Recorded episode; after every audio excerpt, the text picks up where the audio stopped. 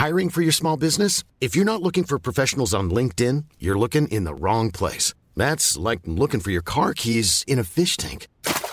LinkedIn helps you hire professionals you can't find anywhere else, even those who aren't actively searching for a new job but might be open to the perfect role. In a given month, over 70% of LinkedIn users don't even visit other leading job sites. So start looking in the right place. With LinkedIn, you can hire professionals like a professional. Post your free job on linkedin.com slash people today.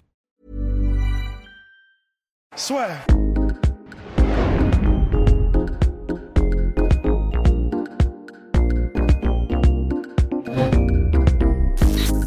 Bonjour à toutes et à tous et bienvenue dans le podcast La Sueur avec notre cher Rust.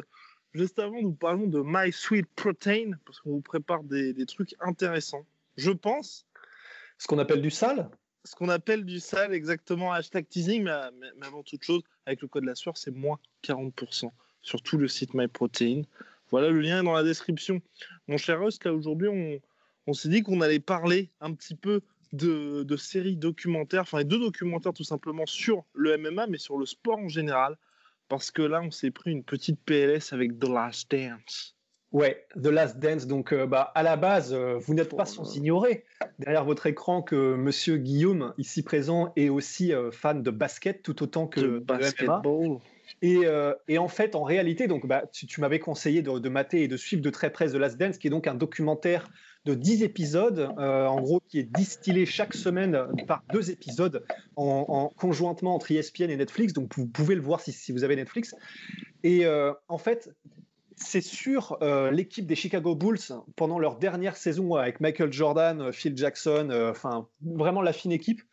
Et en réalité, moi qui connais que dalle au, ba- au basket, j'ai mais j'ai pété un câble tellement c'est hallucinant, tellement c'est bien fait en fait. Et la musique, la musique aussi. Oh, Bah, bah, en fait, parce que c'est ESPN Netflix, ils ont eu des droits et euh, la musique, ils ont été chercher du rap, oh, du hip-hop old school, mais oh là là, ça fait kiffer. Mais, mais tout fait kiffer en fait. Parce que comme on va en parler euh, tout au long de ce podcast, un truc personnellement qui fait, mais c'est pas moi, je pense c'est- tout le monde, mais qui fait qu'un qu'un documentaire est réussi d'abord et avant tout, ce sont les personnalités des gens qui y a documenté- dans le documentaire. Et là, que ce soit les, les Scottie Pippen, que ce soit bah, Michael Jordan évidemment, euh, les, Phil Jordan, les Phil Jackson euh, qui, qui de temps en temps font des petits. Et puis il y a tout un tas d'intervenants, dont euh, Barack Obama, quand même, Bill Clinton. Qui, qui mettent, j'adorais Barack Obama, ils mettent pas ancien président des États-Unis, mais ancien résident de Chicago. Ah bah, il est d'abord résident de Chicago. hein. Et, Mais c'est vrai que et, et le documentaire est incroyable parce que c'est si c'était mal fait, comme la trame euh, Ouais. est un peu décousue dans le sens où ils font des flashbacks, ils reviennent ensuite un petit peu dans le présent parce que ça se concentre sur la- cette saison-là qui est, il me semble, 97, 17, 98. 97-98. Et euh, ça se concentre donc sur cette dernière saison. Ils avaient déjà, les Bulls, euh, remporté cinq titres de NBA. Ils étaient, euh, voilà, il commençait à y avoir un petit peu de questions sur et après. Et euh, donc Jerry Krause, qui était, euh, alors c'est le propriétaire, C'est le general manager, c'est Le dirigeant, quoi. Ouais. le dirigeant, qui en gros, bah, lui, euh, voilà, il voyait déjà après, il était déjà en train de se dire, bon, bah, il faut commencer déjà à remanier un peu l'équipe, à, à- à penser à l'avenir. Et du coup, il y a tout un tas de tensions qui se sont créées entre l'équipe qui est sur le terrain, évidemment, l'entraîneur et euh, Jerry Krause. Et, et honnêtement, il y a tout Quand un on y pense, ça n'a aucun sens. Ça n'a aucun sens. Enfin, vraiment, tu vois, j'ai beau, de- depuis en fait que, que j'ai vu le truc, et puis même, bah, tu sais, c'est. Ça fait partie des histoires un peu qui traînent dans la NBA par rapport à ce mec-là. Jerry Krause qui a fait quand même un truc de ouf en mettant sur, sur pied cette équipe. Mais comme ils le disent dans le documentaire, j'ai bien aimé tu sais, l'espèce de syndrome du petit mec qui, de toute sa vie, a envie de dire putain, putain, putain. C'est le, Joe Dalton, quoi. Mais, euh, mais tu te dis, c'est quand même incompréhensible. T'as Michael Jordan dans ton équipe, t'as Phil, enfin, t'as as grosso modo l'équipe la plus importante de tous les temps en termes d'impact culturel, et toi tu te dis, bah non, non, ça, ça va. Là, on leur laisse une année, puis ensuite c'est terminé. D'un point de vue business et d'un point de vue même, ne serait-ce que sportif, qui fait ça? Comment est-ce que tu peux te dire, je vais faire ça? Parce que au pire, tu peux, tu sais, tu peux être un petit peu l'envie du challenge et te dire, bah, j'attends vraiment que ce soit la fin, comme dit Michael Jordan dans le documentaire. Enfin, tu sais, laissez-nous défendre le titre jusqu'à Ouais. ce qu'on le perde.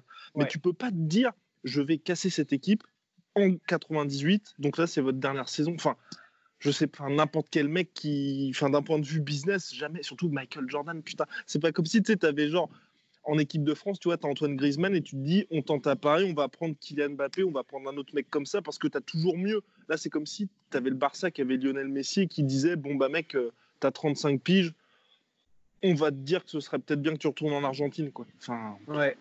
Après, euh, et c'est vrai que ça aurait été intéressant d'avoir le, euh, le, point de vue de Jerry Krause là-dessus, et c'est dommage. Alors, j'imagine qu'il est décédé. Parce que, oui, complètement.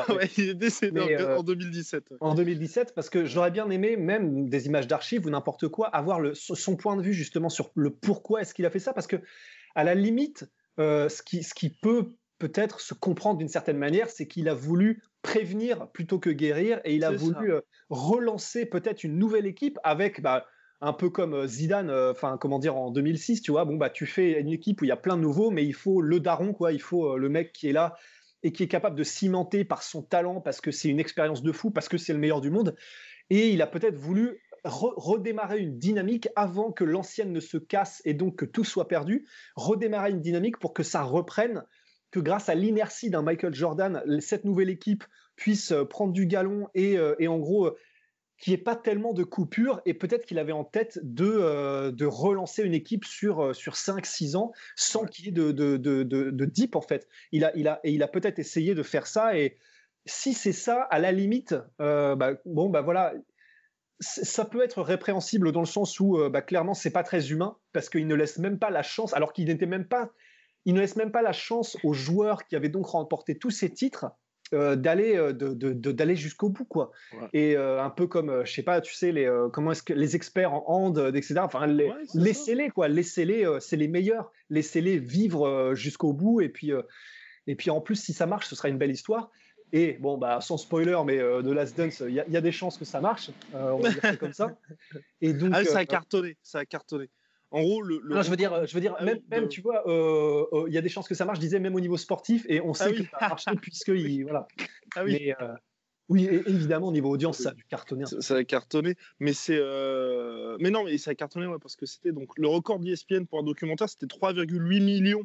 C'était un sortie for sortie, donc on va vous en parler de sortie for sortie sur Bo Jackson, qui était un joueur NFL qui a aussi fait de la, du baseball, baseball et qui était, enfin, un athlète, c'était monstrueux. Il avait fait 3,8 millions. Et The Last Dance, les deux premiers épisodes, ils ont fait donc en audience euh, moyenne 6,1 millions de téléspectateurs. Donc, euh, donc ça, bah, pour le coup, ça a violé le record.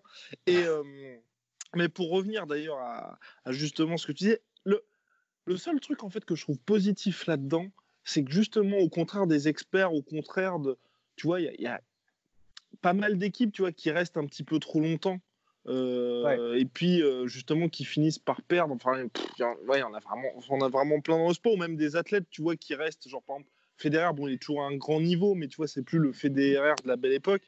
L'avantage, c'est que là, au moins, les mecs sont partis en ayant titre et qui nous laissent tous avec ce ah, ils auraient quand même pu en gagner deux ou trois de plus, ils auraient pu faire ça. Ça t'évite d'être dans un truc où même Michael Jordan a été écorné parce que si en 99 ils étaient repartis et qu'ils s'étaient fait euh, souiller en finale par euh, bah, soit les Spurs, soit euh, peut-être les Lakers qui auraient eu machin, tu te dis. Ah bah la légende en prend un coup. Exactement. Là, tu te dis, bon, bah, ça reste une équipe qui aura fait le perfect jusqu'au bout. Mais c'est vrai que ça te laisse quand même un petit peu déçu parce que pour le coup, et c'est ce que c'est ce qui s'est passé, c'est Michael Jordan. En fait, il n'avait pas prévu de prendre sa retraite en 98. Hein. Ce qui s'est passé, c'est juste que Phil Jackson s'est barré aux Lakers parce que bah, de toute façon, il était, il avait plus qu'une année de contrat. Michael Jordan, il disait, bah, c'est soit Phil Jackson, soit personne. Et, euh, c'était une époque, et c'est ça qui est assez marrant, c'est que Michael Jordan, il n'a pas fait ce qui en soit là aussi.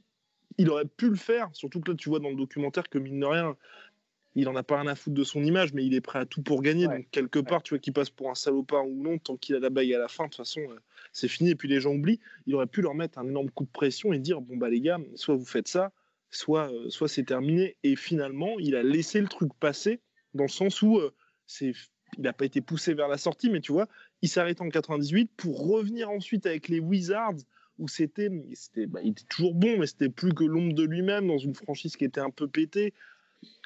C'est un peu dommage. C'est un peu dommage parce que quand tu te dis qu'il est revenu avec les Wizards, il aurait pu jouer facile, entre guillemets, 4 hein, ans de plus au plus haut niveau.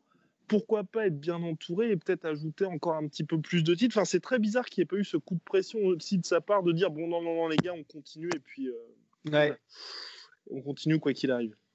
Mais c'est vrai que d'un autre, d'un autre côté, euh, bah voilà, encore une fois, tu vois, Bon bah je, voilà parce que j'y connais rien en basket, j'étais même pas au courant qu'il était revenu après pour jouer avec les Wizards. Ah mais, mais, ça personne personne ne doit le savoir parce que c'est mais, mais, justement en fait et c'est là où c'est intéressant c'est que bah moi je pensais qu'il avait arrêté du coup après 98 et c'est pour ça que dans, dans ma tête la légende Michael Jordan euh, ça reste une légende absolue hein. et d'ailleurs mmh. honnêtement j'ai véritablement découvert Michael Jordan et je vais pas vous mentir je le mets maintenant au enfin dans, dans au pinacle en fait je le mets dans, dans je, suis à deux doigts de d'en mettre un, poster dans ma chambre, vraiment parce que ça me motive, tout comme des citations de Joko Willink ou quoi me motivent ou de Marius.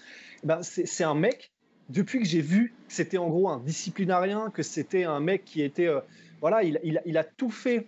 Il, a tout fait pour réussir, mais avec la méthode, avec la discipline, le mental, c'était un gagneur bien éduqué en plus, euh, ce qui est, ce qui est quand même assez stylé parce qu'il est éloquent, il parle bien, et, honnêtement, j'ai véritablement, je savais que c'était une légende, mais j'ai découvert le mec ultra stylé euh, derrière la légende. Et, franchement, bah, rien que pour ça, c'est génial. Quoi. Enfin, Michael, et même, honnêtement, même euh, Scotty Pippen, euh, voilà, pour l'instant, parce que du coup, c'est sur lui aussi que c'est un peu concentré l'épisode 2. Pareil, je savais, je connaissais pas du tout. Et le mec, il a une histoire de dingue avec euh, son frère et son père qui étaient handicapés, avec euh, le fait que c'est vraiment un mec qui charbonne, euh, mais en même temps, c'est voilà, le numéro 2. Enfin, c'était le numéro 2 à l'époque, mais il a des problèmes de paye, etc. Parce qu'il voulait être assuré d'avoir un certain salaire pour justement subvenir aux besoins de sa famille.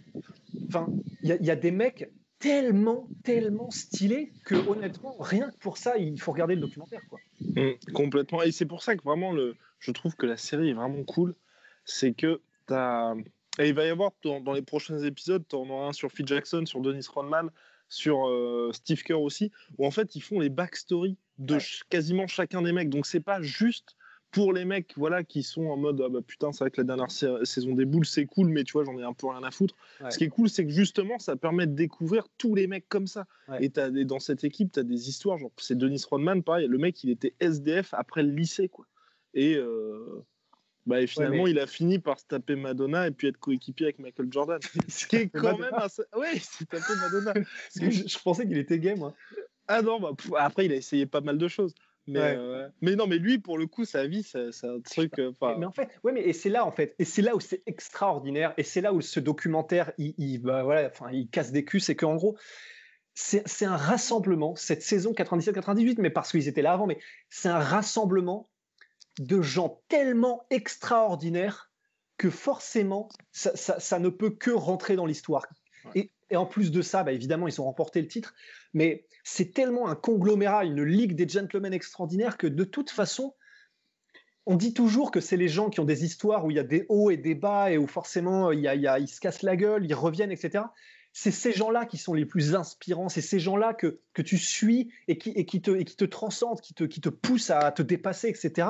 Et ben là, tu as l'impression que c'est une équipe, il n'y a, a, que des gens qui ont une, une histoire tellement extraordinaire qu'elle t'inspire.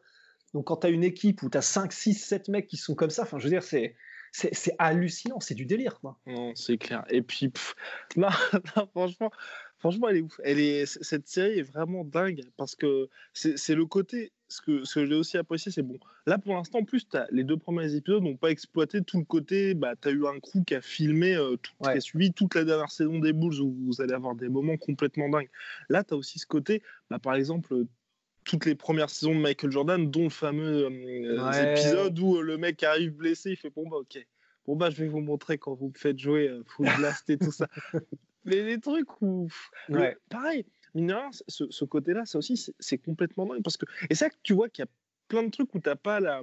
Comment il n'y a pas du tout ce facteur raison qui a été pris en compte parce que d'un point de vue business là encore les Bulls le fait de faire jouer Michael Jordan en 86 quand il fait ses playoffs de ouf 86 euh, non c'est pas 86 peut-être 86 je sais plus je me je crois que c'est 84 j'ai en tête mais euh, non 84 il est sélectionné mais tu sais dans la saison il se blesse le pied il se blesse ah oui ok ah bah, je sais pas et, et en gros euh, bah, tu sais où justement il revient ensuite, il, défonce les Celtics à lui tout seul, même s'ils perdent à chaque fois, mais il bat des records de points. Bah là aussi, en fait, les Bulls, s'ils étaient, en fait, s'ils ne se qualifiaient pas pour les playoffs, et eh ben ils avaient autant, c'était l'époque où en gros, les dernières équipes, elles avaient autant de chances toutes d'avoir le premier choix de draft. Donc en gros, quand tu n'étais pas qualifié en playoffs, tu pouvais avoir la prochaine superstar. Et les mecs ont craqué sous la pression de Michael Jordan pour faire les playoffs et pour se retrouver face aux Celtics où c'était sûr à 120% qu'ils allaient se faire démonter parce que les Celtics c'était la meilleure équipe de la ligue et peut-être même l'une des plus grosses équipes de toute l'histoire. Mais parce que Michael Jordan leur a cassé les couilles, bah, ils ont fait les playoffs, ce qui leur a fait vraisemblablement manquer un putain de choix de draft. Tout ça pour se faire défoncer. Mais à la fin, tu retiens quoi? C'est que Michael Jordan a fait des putains de scores en se faisant, en se faisant sweeper par les Celtics. Mais mais surtout, mais le truc, c'est que surtout, en fait, c'est pour ça que c'est légendaire. Et vraiment, le terme, là, il est pas, il est, c'est légendaire. C'est que c'est une leçon de vie, en fait, ce qu'il fait dans ce documentaire. Il, il, te met des calottes de leçons de vie derrière la tête à toutes les secondes. Là, tu vois, exactement pour tout ce que tu viens de dire, la décision business qui aujourd'hui serait prise, enfin j'ai du mal à croire, je ne sais pas pourquoi, mais tu vois, de tout ce qu'on voit en MMA, et je ne sais pas si c'est pareil en basket, mais aujourd'hui c'est encore plus business first. Et mhm. ça l'était déjà à l'époque. Et le fait que lui, lui dise non, c'est du sport et on est là pour gagner. Et on est là pour gagner quoi qu'il arrive et on va chaque match, parce que du coup ils le disent et c'est tellement stylé, ils jouaient chaque match, même quand c'est en France, que tout le monde s'en bat les couilles, etc., comme si c'était le dernier, parce que quelqu'un qui ne l'aurait pas vu jouer aurait vu un Michael Jordan qui, ouais, à moitié, etc. Donc non, Michael Jordan, tous les matchs, il est à fond. Donc déjà, rien que ça, c'est une leçon, c'est une leçon de sport, c'est une leçon de comment aborder la vie, comment aborder les choses. Euh, et, voilà, et au moment où justement, euh, le, je pense que tout le staff et disons les dirigeants ont dû lui dire non mais là c'est pas le moment là, on sait qu'on va se faire poutrer. Toi aussi au fond de toi, tu sais que vous allez probablement vous faire poutrer, donc enfin lève un peu le pied, c'est pas très grave. Et non, et justement Michael Jordan parce que c'est cet homme d'exception a décidé non, l'important, c'est pas de faire des calculs euh, d'apothicaire. L'important, c'est on se donne, quoi qu'il arrive, toujours à fond, parce que le sport, c'est ça et la vie, c'est ça. C'est magnifique, c'est juste magnifique. Quel que soit votre sport, c'est magnifique. C'est clair. Non, mais complètement, mon cher. Et puis surtout que le mec est finalement à la fin réussi. Parce que c'est ça aussi, parce que tu as tellement d'histoires de mecs comme ça qui font. Et le gars arrive. C'est surtout ça qui est, qui qui est bien, je trouve, c'est de voir qu'en soi, il a une histoire. C'est T'as tellement de personnages inspirants comme ça, on va, on, va en parler après pour, euh, dans le MMA, dans les sports de combat ou même Mike Tyson, où forcément tu vois, t'es forgé par une enfance qui est traumatisante, donc quelque part t'en ressors et t'es un espèce de mec qui est euh, finalement t'es une machine, mais les gens comprennent pourquoi. Là, c'est juste que le gars, en fait, il avait une rivalité de ouf avec son frère, mais ça pourrait très bien être euh, moi avec, avec les membres de, de, ma famille, toi avec les membres de ta famille, ou en soi, voilà, c'était une famille qui, qui était quelque part comme toutes les autres, il était même dans une bonne situation. C'est juste que chez lui, il y avait ce côté compétition à fond. Et c'est ça qui est aussi inspirant, c'est de se dire, bah, vous n'êtes pas obligé de venir du fin fond ou d'avoir vécu des traumatismes et tout pour ensuite tout cartonner. Quoi. Ouais, c'est vrai. Bah, même si évidemment, bah, il y a quand même le, il, en parle, c'est le fait que, en fait, et ça c'est intéressant d'ailleurs le fait qu'avec ses frères, il se la mettait et comme John Jones et comme euh, Fedor, enfin, il y a, il y a peut-être un truc à creuser quand même. Hein. Enfin, quand tu es élevé dans une fratrie ou sur la gueule constamment. Et en plus, généralement, c'est le petit frère, parce que Fedor euh, est le petit frère, parce que John Jones est le petit frère. Il y a, y a, toujours un truc, que ce soit au niveau, bah, donc Jordan en parle, de la reconnaissance que tu essaies de trouver auprès de tes parents, mais comme le grand frère te met des branlés, bah, tu ne la retrouves pas, donc tu es obligé d'être un compétiteur. Il y a, y, a, y a, un truc quand même à creuser. Et il dit aussi que bah, c'est. Euh, euh, j'ai oublié le nom du bled dans lequel ils étaient, mais bah ouais, évidemment, il y avait évidemment du racisme, et c'est ce qui fait qu'en haut, il le dit, euh, bah, j'avais qu'une envie, c'était de tout faire pour me barrer d'ici quand même. Donc c'est vrai qu'il y a, il y a tout un tas de facteurs qui font que, c'est, en gros, ça a forgé sa compétitivité. Il y a des mecs comme euh, David Goggins, bon bah là, tu dis, c'est des gars, ils ont tellement des histoires, c'est juste triste à tous les niveaux. Enfin, le mec, euh, il se fait souiller à l'école, il se fait souiller par son père, il a un beau-père qui arrive et qu'il aime bien, il se fait buter. Enfin, il y a des gens, leurs histoires, c'est c'est que du côté sombre. Là, c'est vrai que Michael Jordan, c'est un truc de ouf. C'est vraiment, bah voilà, il a été bien éduqué. Sa mère le dit. Moi, l'important, c'était l'éducation. Il a été bien éduqué. Il a, il a pas manqué de, il a, il a manqué de rien. Et sauf que parce que le faire contre le faire avec ses frères, c'est devenu, c'est devenu un compétiteur dans l'âme, visiblement avec beaucoup de talent, mais surtout, comment dire, un, un, une work ethic, une une, une éthique de travail complètement comme personne d'autre. Et euh, voilà, c'est, c'est, voilà, vous comprendrez comment est-ce que un monstre devient un monstre. Exactement. Enfin bref, on vous conseille très très chaudement ah cette série. Et puis surtout pour avoir, moi la seule crainte que j'avais au début et qui, qui a très vite été dissipée, c'est comme Michael Jordan coproduit et c'est lui en fait qui devait donner son veto pour, enfin son, son, accord, n'importe quoi, son accord pour, pour faire la série parce que c'est ça, les images datent de, de 20 piges. Chaque fois, il demandait et il faisait non, non, non, non, jusqu'à ce que Michael Jordan dise OK. J'avais peur que ce soit un petit peu un espèce de, de coup de promo en fait pour lui pour dire bon bah écoute les Browns, t'es gentil, mais regarde c'est moi le go, t'es ferme là. Alors qu'en fait, on voit vraiment bien, même dès les premiers épisodes, que il y a il n'y a pas du tout cette volonté chez lui d'avoir cette image de euh, bah, Michael Jordan, Nikon, le mec parfait et tout. Quoi. Ça le montre vraiment tel qu'il était. Ouais, parce que d'après ce que j'ai compris, euh, alors, et, là vraiment, ne me jugez pas parce que je ne les ai pas vus, mais c'est des articles que j'ai lus dessus. Il paraît que le documentaire sur Elton John et le documentaire sur euh, Bohemian Rhapsody, il paraît qu'ils occultent un petit peu des épisodes qui auraient pu être un peu sombres. Les films, je veux dire? Euh, les, films, pardon. Les films, complètement. Et euh, bah, ça, je trouve que c'est pas honnête. Et au-delà du fait que c'est pas honnête, mais c'est compréhensible humainement parce qu'ils veulent se donner la meilleure image possible. C'est même euh, même dommage du point de vue. On veut comprendre comment est-ce que deviennent comment ces personnes-là deviennent ces personnes-là. Et si tu occultes des détails, même si ça ne même si ça ternit un peu l'image, ça casse tout quoi. Et c'est là où c'est vraiment dommage. Nous sommes bien d'accord, mon cher Rust. Euh, bah maintenant, on va, parler, on va parler de la suite parce que c'est vrai que là, il y a pas mal de documentaires en ce moment qui se font parce que c'est sans doute, sans doute aussi grâce à Netflix, c'est vrai qu'il a, a, un petit peu euh, propulsé tout ça. Et on voulait, on voulait parler de quoi, mon cher Rust? Peut-être de choke alors voilà, en fait là donc on passe, on, fait un, on fait un gros truc MMA et puis après on revient sur des documentaires un peu plus. Oui, bah oui, allez.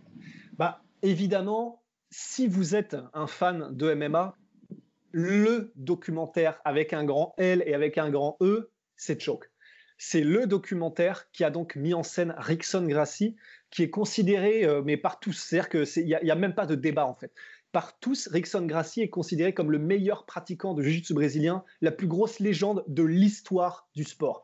MMA, c'est autre chose, mais en jiu-jitsu brésilien, les, les, les, mythes et légendes, alors évidemment, ce sont des mythes et légendes, donc il faut faire la part des choses, etc. Mais quand même, euh, il doit quand même y avoir un sacré fond de vérité pour que tout le monde s'accorde à dire que quand ils ont tourné avec Rickson ou qu'ils l'ont vu tourner, c'était irréel. Euh, et donc c'est un documentaire qui se base sur lui pendant qu'il était au. Alors je sais plus, je crois que c'est la première édition du Pride. Et en gros, c'est euh, Rickson Gracie au Pride. Et donc c'est un focus sur lui avec un petit peu aussi sur les autres combattants parce qu'il faut faire leur backstory, etc. Mais pareil, alors là, ils vont un petit peu moins dans le passé de Rickson Gracie. Ils se focus uniquement sur la personne que c'est devenu. Et en gros, vous allez voir un samouraï. C'est-à-dire que, comme dirait Jorgan, en fait, il y a beaucoup. Alors, pendant que Guillaume fait un peu de bricolage, euh, il, y a, il, y a, beaucoup de gens qui euh, parlent de ce mindset de samouraï. Ouais, ouais, moi je m'entraîne, machin, je suis. Euh, voilà ce que je fais, mon programme, mon truc. Et ils, ils veulent se donner l'image d'un mec hardcore, d'un lui, il y, a zéro fake. C'est un samouraï. C'est peut-être un des derniers samouraïs. Quand il va s'entraîner et qu'il va juste, vous allez voir, il y a un moment dans le passage, un passage pardon dans le documentaire où il va euh, dans une, dans une, dans un, comment s'appelle, une fontaine gelée parce qu'il y a de la neige, le truc, euh, la fontaine. Enfin vraiment, ça doit être un truc. Euh, normalement, quand tu passes dedans, tu as, le voile noir direct et tu fais une PLS, tu vois. Et eh ben lui, il y va justement pour se tester. Alors évidemment, ça doit avoir des bénéfices, ça doit mais il y va simplement parce que c'est une épreuve, parce que, parce que pour lui, il n'y a pas un moment qui n'est pas en rapport avec euh, prendre soin de son corps, de s'améliorer toujours, devenir le, le, le, plein potentiel, euh, devenir le, de, la meilleure version de soi-même. voilà, exactement, devenir la meilleure version de soi-même. Et toute sa vie, il l'a fait en rapport avec ça. Et, et, il ne prétend rien, Rickson Gracie, il est, tu vois. Et honnêtement, ce documentaire, ouais, Et ce documentaire, c'est vraiment, c'est ça quoi. Vous allez découvrir quelqu'un qui, qui, devrait être, euh, voilà, un super héros quoi. C'est un, un Marvel, Rickson Gracie. Mmh, c'est la substantifique moelle des arts martiaux. Et on, on, saurait que chaudement vous le recommandez. Qu'avons-nous d'autre, mon cher Ross, dans la. Alors, euh, on a, alors bah, j'en pense à un et je vais le dire vite fait parce qu'en fait, euh, d'ailleurs j'y pensais pas avant, mais il y a un documentaire. Euh, alors c'est le 100 euh, Man Comité, c'est-à-dire 100 man, 100 hommes. Comité, c'est au Kyokushin et c'est un gars. Oh la vache, je vais être obligé de le reprendre. En gros, c'est un Australien un Australien, une légende du Kyokushin. Et en gros, c'est un documentaire, euh, il est sur YouTube, qui suit ce gars-là. Et pareil, en fait, c'est parce que c'est au moment où j'ai dit c'est un Marvel, c'est parce que lui, c'est pareil. C'est un gars, il, fait que rien, c'est une, mais un char d'assaut. Par contre, euh, il est stylé, il est stock, il est, il est charismatique, Rickson Gracie. Ce mec-là, euh, c'est un, un Panzer. C'est Judd Red, voilà. J-U-D-D. R-E-Y-D. Et euh, vous tapez 100 Man Fight et vous allez tomber sur le documentaire de, de, une heure. Et en gros, bah voilà, vous allez encore une fois, si, vous, si ce que vous cherchez, c'est des personnes qui vous inspirent, des personnes qui, voilà, il n'y a, pas d'excuse, il n'y a rien. C'est on s'entraîne, on jamais de, on se plaint jamais. On... Et voilà, Jodred, c'est peut-être un des, un, des, un des Kyokushinkai les plus hardcore qui ait existé. Il a la personnalité d'un nounours, mais il est, il est tellement, tellement stylé. Et voilà, c'est une, une, plongée un peu dans l'esprit Kyokushin. Mais il, voilà, il s'entraînait aussi en Muay Thai, il faisait pas mal de trucs. et il faisait aussi d'ailleurs un peu de, grappling de MMA parce qu'il voulait être complet. Et, euh, et voilà, c'est vraiment c'est un super documentaire. Euh, et sinon, alors bah, on est obligé de passer par les légendes, évidemment, encore. Euh, Crocop. Donc le truc, c'est que Mirko Crocop, alors là, je, n'apprends à personne qui est Mirko Crocop, naturellement, mais il y a donc c'est une légende du kickboxing, puis une légende du MMA lorsqu'il a fait la transition. Et euh, c'est aussi une légende parce que c'est un mec, il a une personnalité dingue c'est un gars qui fait des vannes, mais des.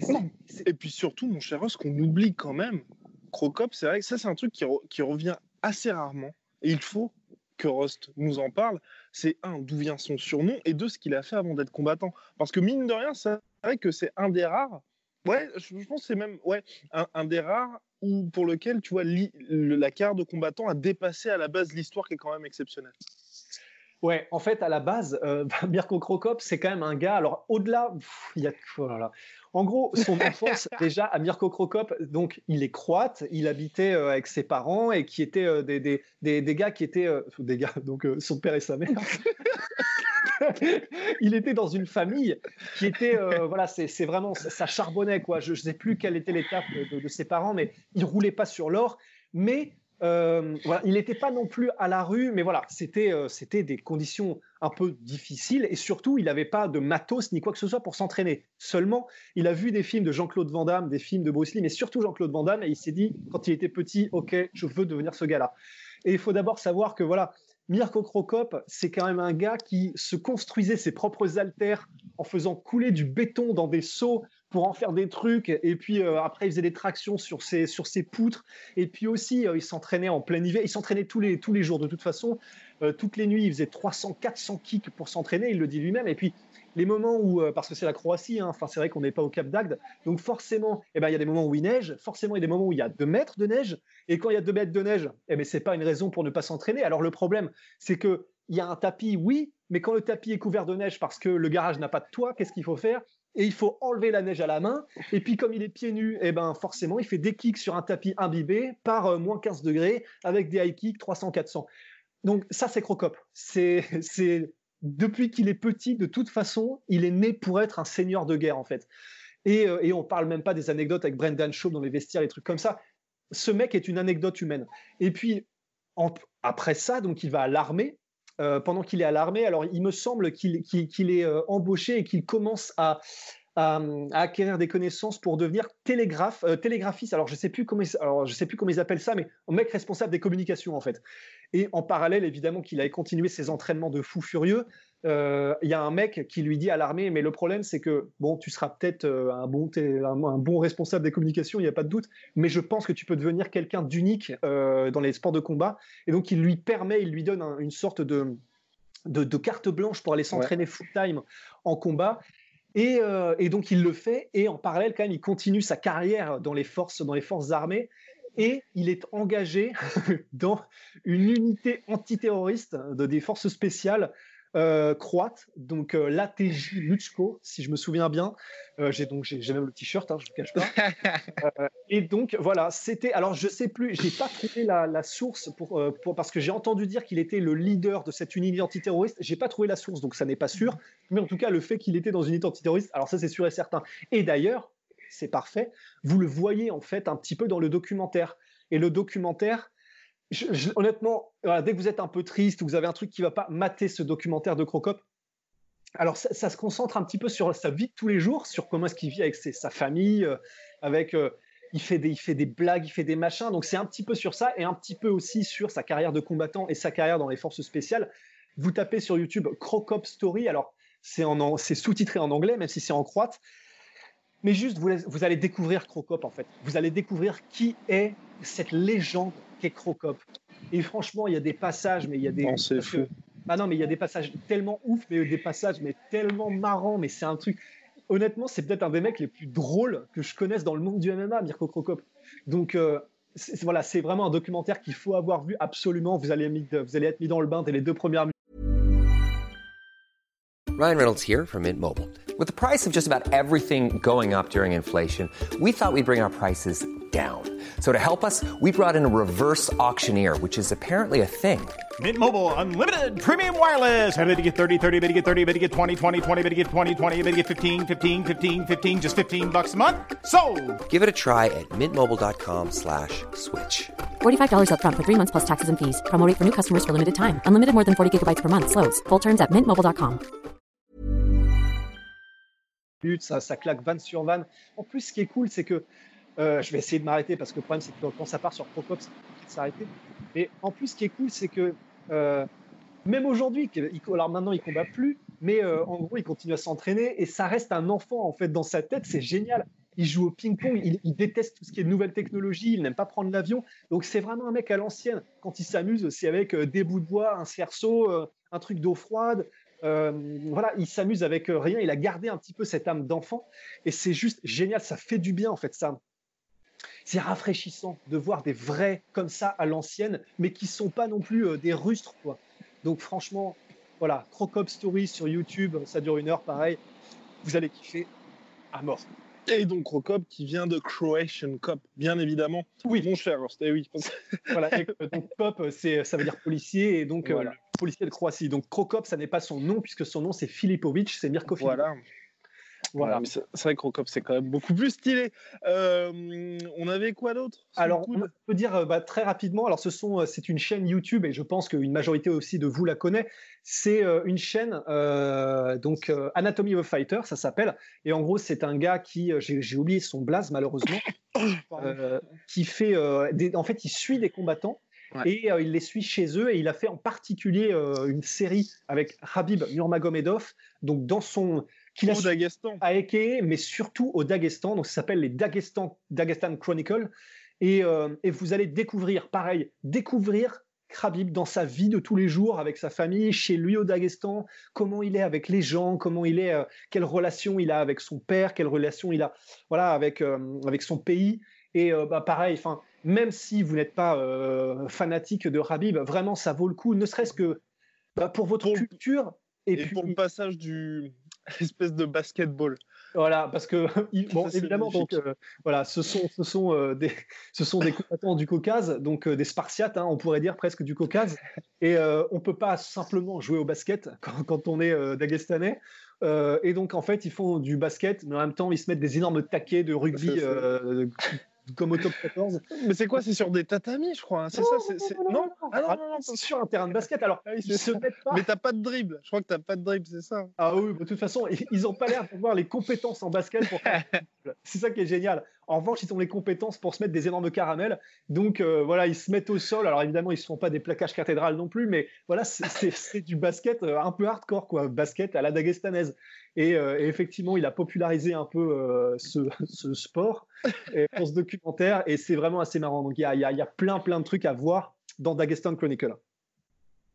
Voilà. Et pour le MMA, ben, parce que ça, va à peu près. On aurait pu parler de, des trucs sur McGregor. Là, je ne l'ai pas vu, mais d'après ce Complètement, c'est un petit peu surfait. Enfin, je pense, je pense là pour le coup que les gens qui l'ont sûrement vu, parce qu'à mon avis, la plupart d'entre vous ont vu soit euh, Dagestan Chronicle ou euh, The Notorious, le documentaire sur McGregor. Et je trouve, là pour le coup, c'est un peu le, le comment on va dire le l'inconvénient que n'a pas euh, The Last Dance de Michael Jordan, c'est là on sent vraiment que c'est produit par Conor McGregor, donc McGregor Sports and Entertainment, parce que bah voilà, c'est McGregor toute l'ascension ensuite, il y a la défaite contre Ned Diaz, puis le retour pour la revanche, et ça s'arrête là. Donc déjà, il y a ça comme inconvénient, c'est que ça s'arrête là, alors que le documentaire est sorti, je crois, c'était en 2017. Donc il y avait eu tout l'UFC 205 qui aurait été intéressant.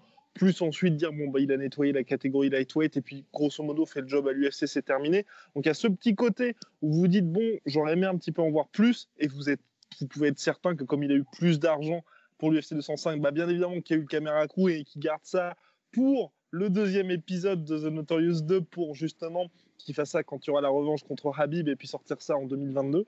Mais euh, donc voilà, on reste un peu sur notre fin. Deux, il y a quelques insights sur le début de sa carrière, notamment quand il vivait chez ses parents avec T. Devlin, où là c'est intéressant. Mais pour le reste, c'est que des images que vous avez vues grosso modo dans les countdowns de l'UFC ou euh, dans, les, bah, dans divers, divers documentaires. Il n'y a pas, je trouve, à mon sens, pas trop de valeur ajoutée. Et puis il n'y a, pas, il y a aucun moment où vous dites ah il a réussi à faire ça ou par exemple le moment moi j'aurais trouvé ça hyper intéressant après la défaite contre Ned Diaz voir comment il s'est reconstruit voir euh, parce qu'il a eu une super attitude on en avait parlé avec Ross justement façon Dominique Cruz quand il a perdu contre Cody Garbrandt le gars ok il a perdu il était attendu au tournant il arrivait favori il perd mais vraiment il assume sa défaite.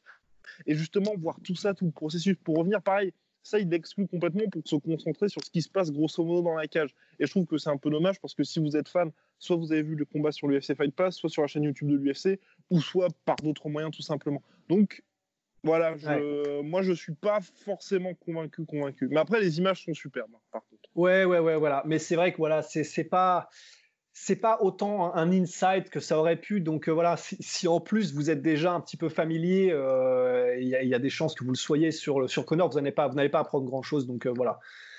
et puis pour ce qui est du MMA, alors il y en a sûrement d'autres que vous allez nous rappeler, j'imagine, en commentaire, mais pour ce qui est du MMA, en tout cas, c'est tous ceux qui, auxquels on a pu penser, disons, de qualité en fait, surtout. Parce que c'est ça qui, vraiment qu'on voulait vous donner, c'est des documentaires qui, qui peuvent vraiment vous changer et qui peuvent vous apporter quelque chose. donc pour ce qui est du MMA, voilà, je pense que je pense qu'on est pas mal. Complètement, mon cher Rost. Et puis, ah oui, euh, on voulait finir avec aussi euh, The Earth Business, qui est sur Netflix et qui, pour le coup, lui, enfin, il est pas, je, ne mettrais pas dans la, dans la même catégorie que Choke ou The Last Dance ou euh, les gros, gros, gros, les superbes documentaires. Mais ce qui est bien, c'est que ça montre en fait tout le côté. Et Rost en avait très bien parlé avec le, le film sur Will Smith. C'est pas vraiment documentaire, mais on veut dire c'est adapté de, de Ferrell, donc c'était Concussion sur, euh, sur bah, justement la NFL. Où là, c'est tout le côté donc The Business sur un sport justement qui fait mal au corps et comment vieillissent les combattants. Et mhm. c'est là où justement ils ont pu suivre Gary Goodridge aujourd'hui où vraiment ça fait, ça fait pas mal froid dans le dos. Il y a aussi John Jones qui est au début, qui parle un petit peu, donc c'est assez sympa parce qu'ils ont eu des superbes intervenants là-dedans. Donc il n'est il est pas parfait, mais on va dire l'avantage, c'est de toute façon, dès que vous avez un documentaire où vous avez les meilleurs du sport et puis quelques cas comme ça qui sont quand même assez exceptionnels ou qui, qui permettent vraiment euh, de, de mettre le doigt sur un problème par rapport au sport, forcément, ça résonne beaucoup plus. Et pour ça, je trouve qu'il est intéressant. Ouais, ok, bah, je ne l'ai pas vu, mais euh, et est-ce que par contre, est-ce que notre cher Russ peut parler? Parce que là, il y a le MMA, mais aussi la boxe. Et puis il y a le fameux film, donc il y a le documentaire film Tyson, que mhm. Rust a poncé, mais comme jamais. comme Jaja, ouais, de James Toback. Ouais, bah en fait, ce documentaire-là, alors c'est très simple. Déjà, c'est très simple. vous devez le regarder. oui, bah, tout simplement. Mais si vous n'avez jamais vu euh, de documentaire ou quoi que ce soit sur Tyson et que la personne vous intéresse, alors déjà, vous pouvez aller regarder sur YouTube. Je pense qu'en tapant Tyson euh, Intimidation, donc intimidation, vous allez tomber sur un extrait où Tyson parle de euh, comment est-ce qu'il est avant dans le vestiaire et puis comment est-ce qu'il est une fois qu'il rentre sur le ring. Euh, once I'm in the ring, I'm a god. Donc quand je rentre sur le ring, je deviens un dieu. Avec, comment dire, ce, passage, ce, cet extrait de quelques secondes où c'était Tyson à la fin de sa carrière, mais qui était revenu pas mal, pas mal motivé contre un Irlandais dont j'ai oublié le nom. Et c'est le fameux extrait où en gros il est comme ça, c'est pendant le face-à-face, et le mec bouge comme ça, et Tyson le regarde comme ça. Voilà, vous l'avez Ah non, c'est pas, c'est pas irlandais, c'est quand il revenait le premier combat en sortie de prison. Il est, pas irlandais le mec? Je crois qu'il est pas irlandais. Non, irlandais c'est le dernier. Oui, exactement. Absolument. Donc je sais plus comment il s'appelle, mais voilà, en tout cas, euh, voilà. et, donc si vous n'avez pas vu cet extrait-là, regardez-le. Et si cet extrait-là commence à vous mettre des petits papillons dans le eh ben regardez le documentaire. Parce que de toute façon, quoi qu'il arrive, vous allez donc apprendre l'histoire de Tyson avec des super images. euh, sa relation avec Cus D'Amato, son début de carrière, un petit peu sur son enfance, même si dans ce documentaire particulier, il s'étale pas tellement sur son enfance, un petit peu, mais tout ce qu'il a révélé ensuite dans les années d'après, parce que le documentaire a au moins 10 ans, au moins. Ouais, euh, c'était 2008 ou 2007. Ouais. ouais, voilà, un truc comme ça. Donc voilà, on parle pas du fait qu'il s'est fait molester, on parle pas de tous ces trucs un peu sombres. Mais voilà, vous avez en fait un tableau un peu général de Tyson, de son enfance, de comment est-ce qu'il est arrivé là où il est arrivé. Euh, ses séjours en prison, euh, disons, en, je ne sais plus comment on appelle ça pour les jeunes, euh, mais en tout cas, voilà. Il est, vous allez tout apprendre de Tyson avec des belles images. Et lui qui participe aussi, c'était surtout oui, ça oui, oui, aussi. Absolument, c'est un peu comme The Last Dance, ça veut dire que le fil rouge, c'est Tyson qui, aujourd'hui, donc en 2008, parle des moments qui sont à l'image. Et, et, franchement, c'est c'est vraiment prenant parce que voilà, enfin, Tyson, c'est le mec le plus réel du monde. Et, euh, et, du coup, ben, le documentaire est vraiment, vraiment bien fait. Il est entraînant, il est très bien réalisé et, euh, et vous allez apprendre énormément. Eh ben, parfait, mon cher Rust. Et puis, il y a notamment justement cette fameuse rivalité avec Evander Holyfield qui permet de faire justement la transition parce que j'ai énormément de sympathie pour ce cher Evander. Parce que franchement, il a été. Enfin, vraiment, moi, je l'adore. Parce que, un, euh, bah c'est, en fait, j'adore les mecs qui sont deuxième à chaque fois, qui sont deuxième ou qui ont vraiment toutes les cartes en main pour être premier, mais parce qu'il y a un gars qui prend toute la lumière et pour des raisons, la plupart du temps, c'est des trucs. Par exemple, le fait que Mike Tyson soit une superstar, vous pouvez dire ce que vous voulez, et que euh, Holyfield soit complètement écarté de ça, ça n'a aucun sens. Parce que vous avez d'un côté un espèce de bad boy qui va voir des putes, qui prend de la coke à foison et qui est complètement ingérable, que tout le monde adulte, et de l'autre, un mec qui a été parfaitement éduqué par sa mère, qui lui a transmis des vraies valeurs, qui a fait tout ce qu'il fallait, qui affronte absolument tout le monde, qui a nettoyé la catégorie cruiserweight, qui est ensuite monté, qui fait toutes les choses bien, qui parle superbement bien à la caméra, mais tout le monde s'en bat les steaks. Si on vous dit ça, vous allez dire, mais, ça n'a pas de sens. Et voilà, et c'est pour ça que j'aime bien ces mecs-là. Et donc, bref, donc il y a par rapport, à, ça. Donc, on parle bien évidemment des vendeurs dans le documentaire Tyson, parce que ça a été une grosse partie, mine de la carrière de Tyson, cette rivalité. Mais il y a aussi donc 30 for 30, qui est une série documentaire d'ESPN, encore eux, qui est vraiment à voir, où justement, ils se concentrent sur des épisodes du sport euh, autant que vous voulez, et dont notamment Evander qui a chassé Mike Tyson pendant des années et des années, et finalement, et Ross, je pense, va être d'accord avec moi là-dessus. Le combat, les deux combats sont arrivés un peu tard dans leur carrière. Un poil trop tard, ouais. Ouais, ouais, bah parce que Tyson était plus exactement euh, le, le Tyson machine à tuer euh, de, des débuts, mais c'est normal parce que tu peux pas maintenir un tel rythme d'entraînement, tu peux pas maintenir une telle discipline pendant des années. Enfin, vraiment, c'est. D'ailleurs, pour toi, ouais. D'ailleurs, justement, pour toi, est-ce que c'est une question de impossible à maintenir cette discipline d'entraînement le fait qu'il ait été, qu'il y ait eu personne pour réussir à le gérer, qu'est-ce qui explique ça pour Mike Tyson? Parce que mine de rien, son déclin, bon, bien évidemment, il y a eu la, peine de prison, hein, mais ce que je veux dire, c'est que si tu regardes au niveau de l'âge, ça s'explique pas forcément. Bah, c'est vrai que c'est d'autant plus intéressant qu'on a cette espèce de comparatif avec Michael Jordan. Mais en fait, parce que du coup, j'ai vu des documentaires, j'ai lu ses, autobiographies, etc. Et en fait, j'ai l'impression que. Alors, déjà, évidemment, il y a eu le fait qu'il a retrouvé une figure paternelle avec Cus D'Amato, qui est donc qui, est parti en fait. C'est-à-dire que bah, évidemment, avant que D'Amato, euh, Michael Jordan, euh, euh, Michael pardon.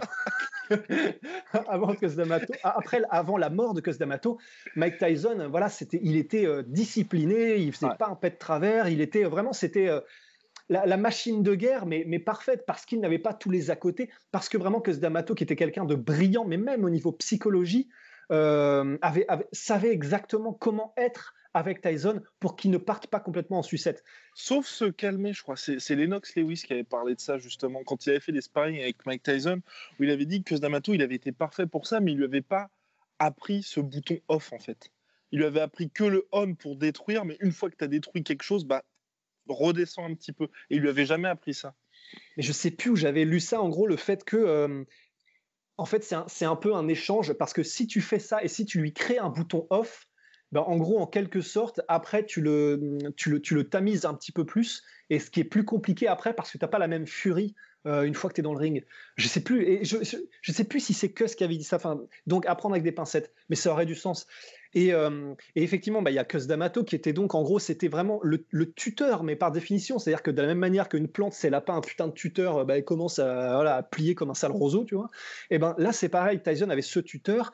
Il a eu, voilà, maintenant, on sait l'enfance qu'a eu Tyson, qui était, mais vraiment, euh, c'était une enfance désolée, quoi. C'était, c'était, euh, c'était la folie, son enfance à Tyson. Ça peut pas faire quelqu'un d'équilibré au niveau de ses, de, ses, de ses barrières psychiques, au niveau de la manière dont il s'est construit.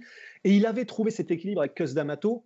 Et euh, alors, il y, a, plusieurs choses. C'est jamais unifactoriel, mais il y a eu Cus D'Amato. Il y a eu aussi le fait que, bah, avec le succès, vient évidemment, euh, bah, comment dire, l'argent, vient les femmes, vient les, les, euh, les, la drogue, vient tout ce qui est extérieur.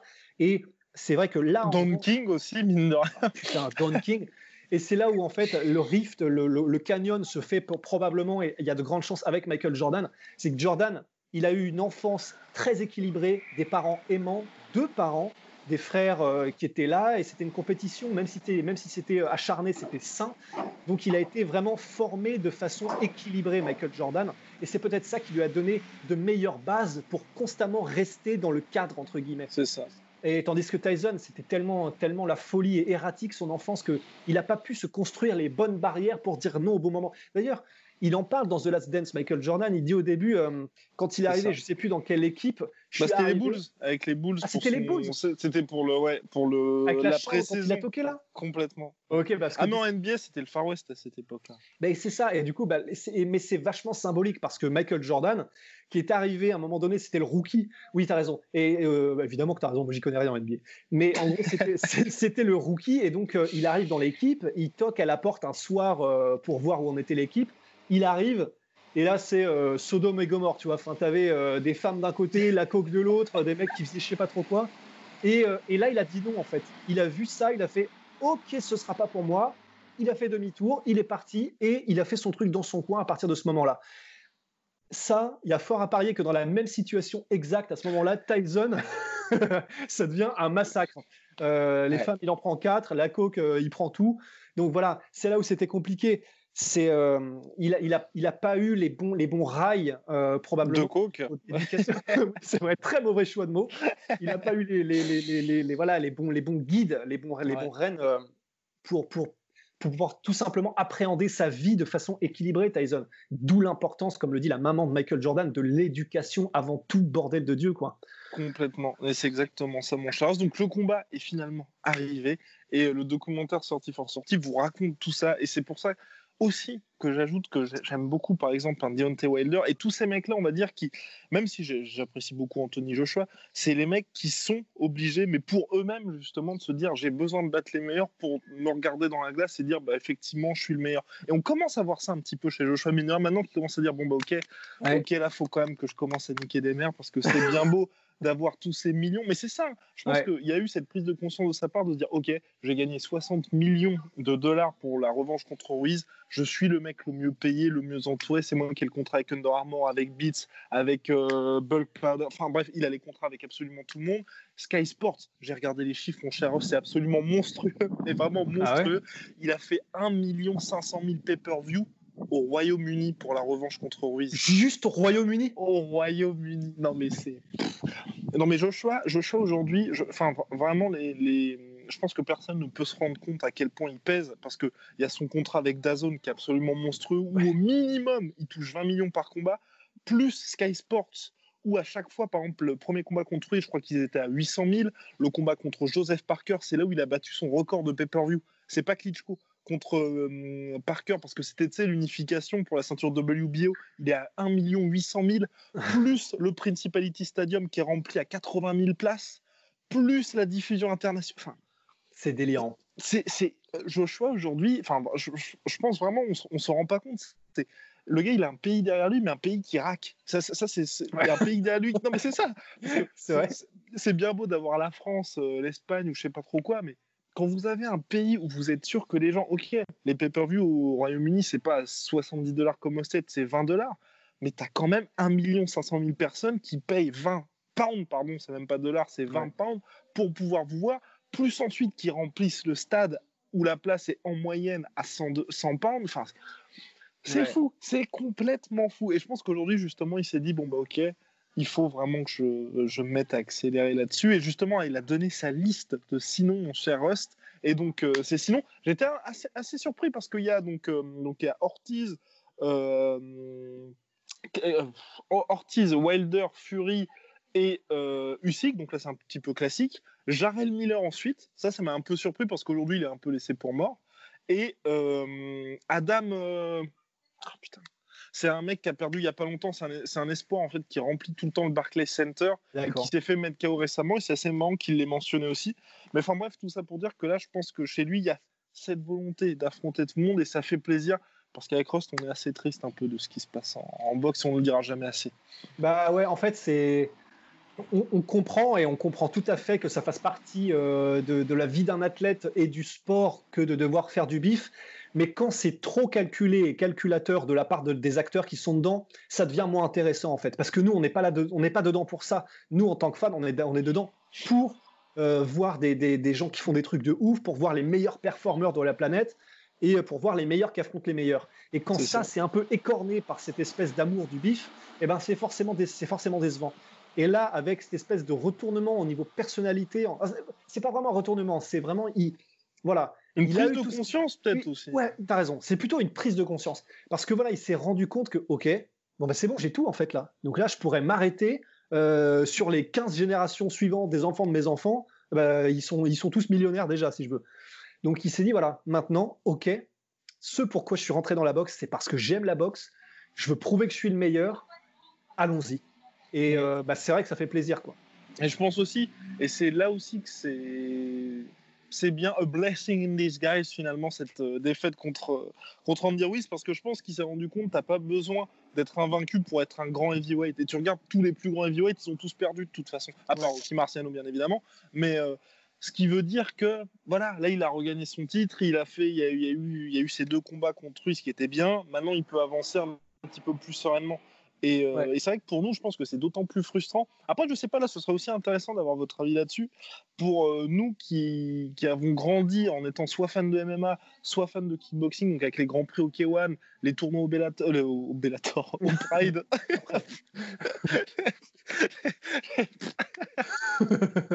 N'importe quoi.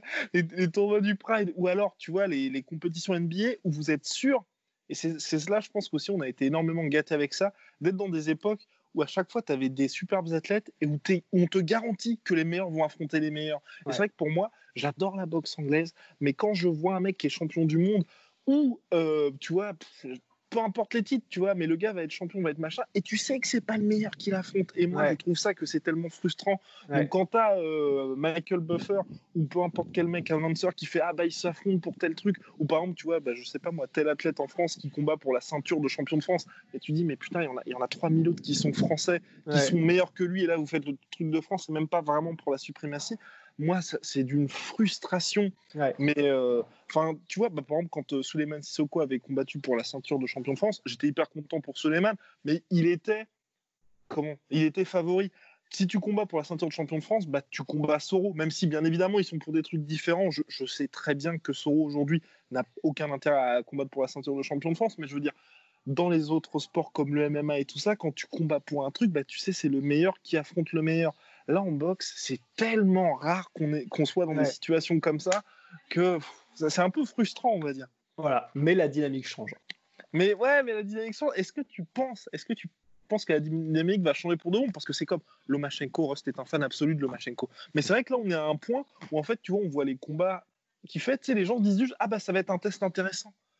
Qui, voit qui, a envie de voir ça? Ah non, mais Quand on voit McGregor ou quand on voit Habib, bah quand Habib affronte McGregor, quand Habib affronte Dustin Poirier, quand Habib va affronter Tony Ferguson, on est juste en train de se dire putain, il y a moins qui perdent, il affronte le meilleur de la planète dans sa catégorie, c'est chaud. Je suis fan de Habib, je dois voir ce combat-là. Je suis fan de l'autre, j'ai envie de voir parce que c'est les meilleurs qui s'affrontent. On n'est pas dans un truc où, comme voilà, Joseph Parker, Andy Ruiz, quand ils sont affrontés pour la ceinture WBO mondiale, honnêtement, honnêtement, enfin, à ce moment-là de leur carrière, les deux, c'est pas normal qu'ils puissent prétendre un titre mondial. Bah non, le titre mondial, c'est censé être pour les meilleurs. Et moi, moi, ça, ça me révolte parce que tu dis, quel est le problème à être dans une situation comme l'UFC ou comme toutes les autres organisations de kickboxing et tout pour dire, bah, vous vous affrontez pour être le contender numéro 1 ou pour le numéro 2 ou pour le numéro 3 parce que du coup, tu es numéro 3 et tu peux dire, bah, je suis fièrement, comme Francis Ngannou aujourd'hui, je suis numéro 2 heavyweight et on est tous, on ferme tous notre gueule parce qu'on est, ouais, ok, non mais ouais. tu te dis, t'es numéro 2, on sait ce que ça veut dire.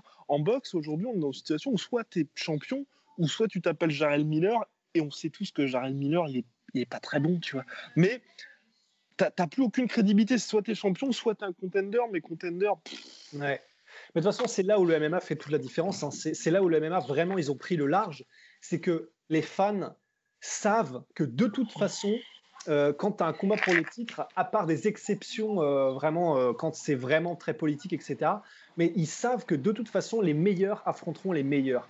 Et c'est là où, à mon avis, ils font la plus grosse différence dans le monde des sports de combat. Ouais, complètement. Et vraiment dommage. Franchement, ça, on en avait parlé avec Ali. Moi, ça me, ça, ça, me révolte parce que c'est voilà le combat Jarren Miller Joshua. Si vous allez le voir, vous allez le regarder forcément, mais vous savez que le mec c'est une cible statique, il est énorme, c'est parfait pour Joshua. Donc la question, ça va juste être de se dire, ah, est-ce que Joshua se fait toucher? C'est juste ça. Sinon, c'est pas intéressant. C'est pas intéressant. On, sait déjà qui, qui, va gagner. Donc bref, c'était pour revenir donc à Evander, voilà, qui, qui qui voulait affronter tout le monde. Et c'est vrai que ça, ça fait plaisir justement d'avoir des documentaires qui sont en plus étayés on va dire, de, véritables preuves autour de ça, parce que tous ces côtés mystiques et tout, c'est ce qui est bien avec ces documentaires sortis for sortis ou The Last Dance, ou euh, ce, que, ce, dont Rost a parlé précédemment comme Choke, ou ce qui s'est passé pour Crocop, c'est quand vous avez des documentaires comme ça qui prennent, bien évidemment, c'est un petit peu biaisé, mais c'est pas biaisé au point où vous, réécrivez l'histoire, parce qu'il y a un nombre tel d'intervenants qui font que forcément vous êtes un petit peu objectif dessus, donc c'est très intéressant. Et je voulais finir mon cher Rust sur hop là, et je réapparais, sur le documentaire When We Were Kings. Est-ce que notre cher Rust. Oh non, oh non, oh mon dieu. En plus, c'est horrible parce que, euh, c'est horrible parce que ce, documentaire, je l'ai entendu et en gros, j'ai entendu tout le monde. Euh, les, les, Joe Rogan, il me semble même que c'est Scorsese qui avait dit que c'était le meilleur documentaire euh, de possible, enfin sportif, etc. Et du coup, en gros, je dis à tout le monde, et tu l'as vu, When We Were Kings? Il paraît que c'est le meilleur documentaire sportif. Et en fait, moi, je l'ai toujours pas vu.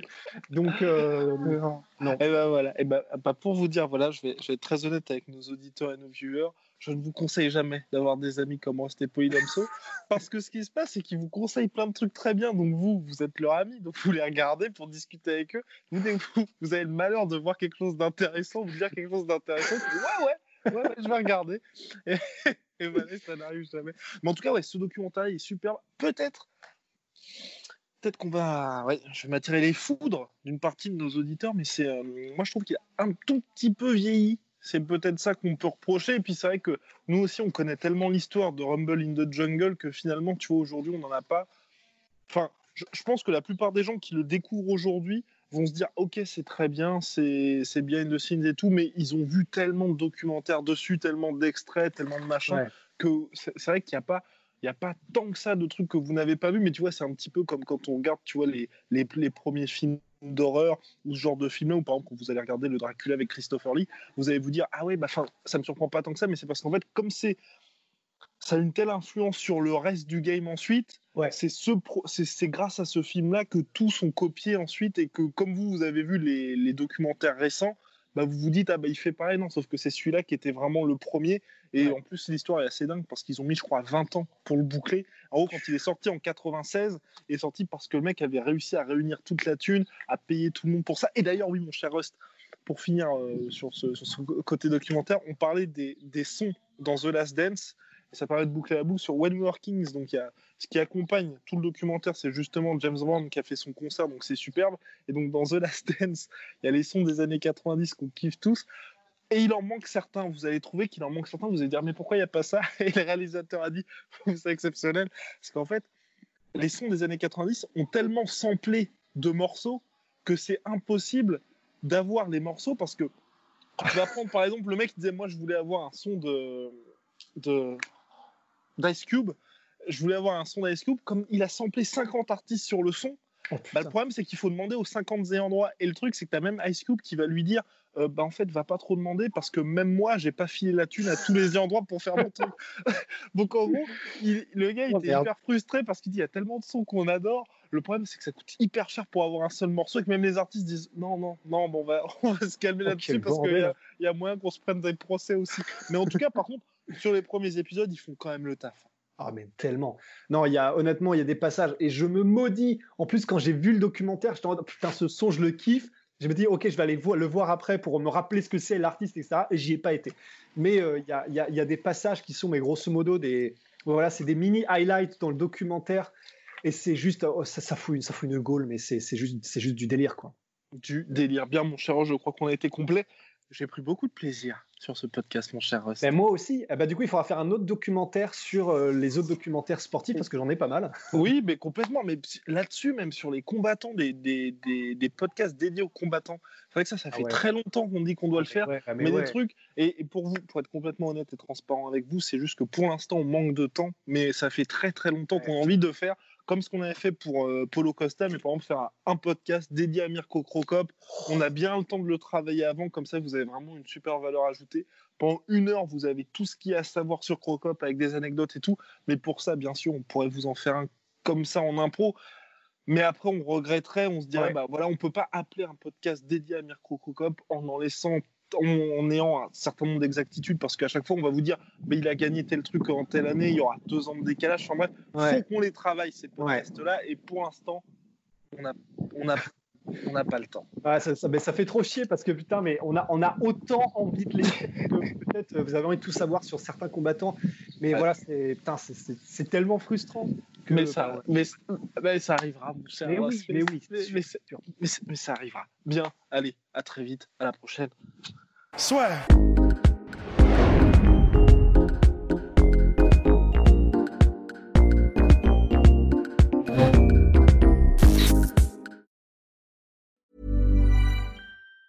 Even on a budget, quality is non-negotiable. That's why Quince is the place to score high-end essentials at 50 to 80% less than similar brands. Get your hands on buttery soft cashmere sweaters from just 60 bucks, Italian leather jackets, and so much more. And the best part about Quince, they exclusively partner with factories committed to safe, ethical, and responsible manufacturing. Elevate your style without the elevated price tag with Quince. Go to quince.com slash upgrade for free shipping and 365-day returns.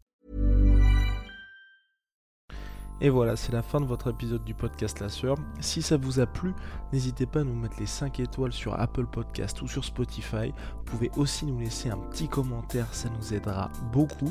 Et si vous voulez plus loin avec nous, vous tapez La Sueur sur toutes les plateformes ou sur les réseaux sociaux, vous nous trouverez. Et là, vous nous écoutez très certainement en audio. On est aussi en vidéo sur YouTube, mais également sur Snapchat. Là encore, vous tapez la et on sera là. Merci de votre fidélité et à très vite pour de nouvelles aventures.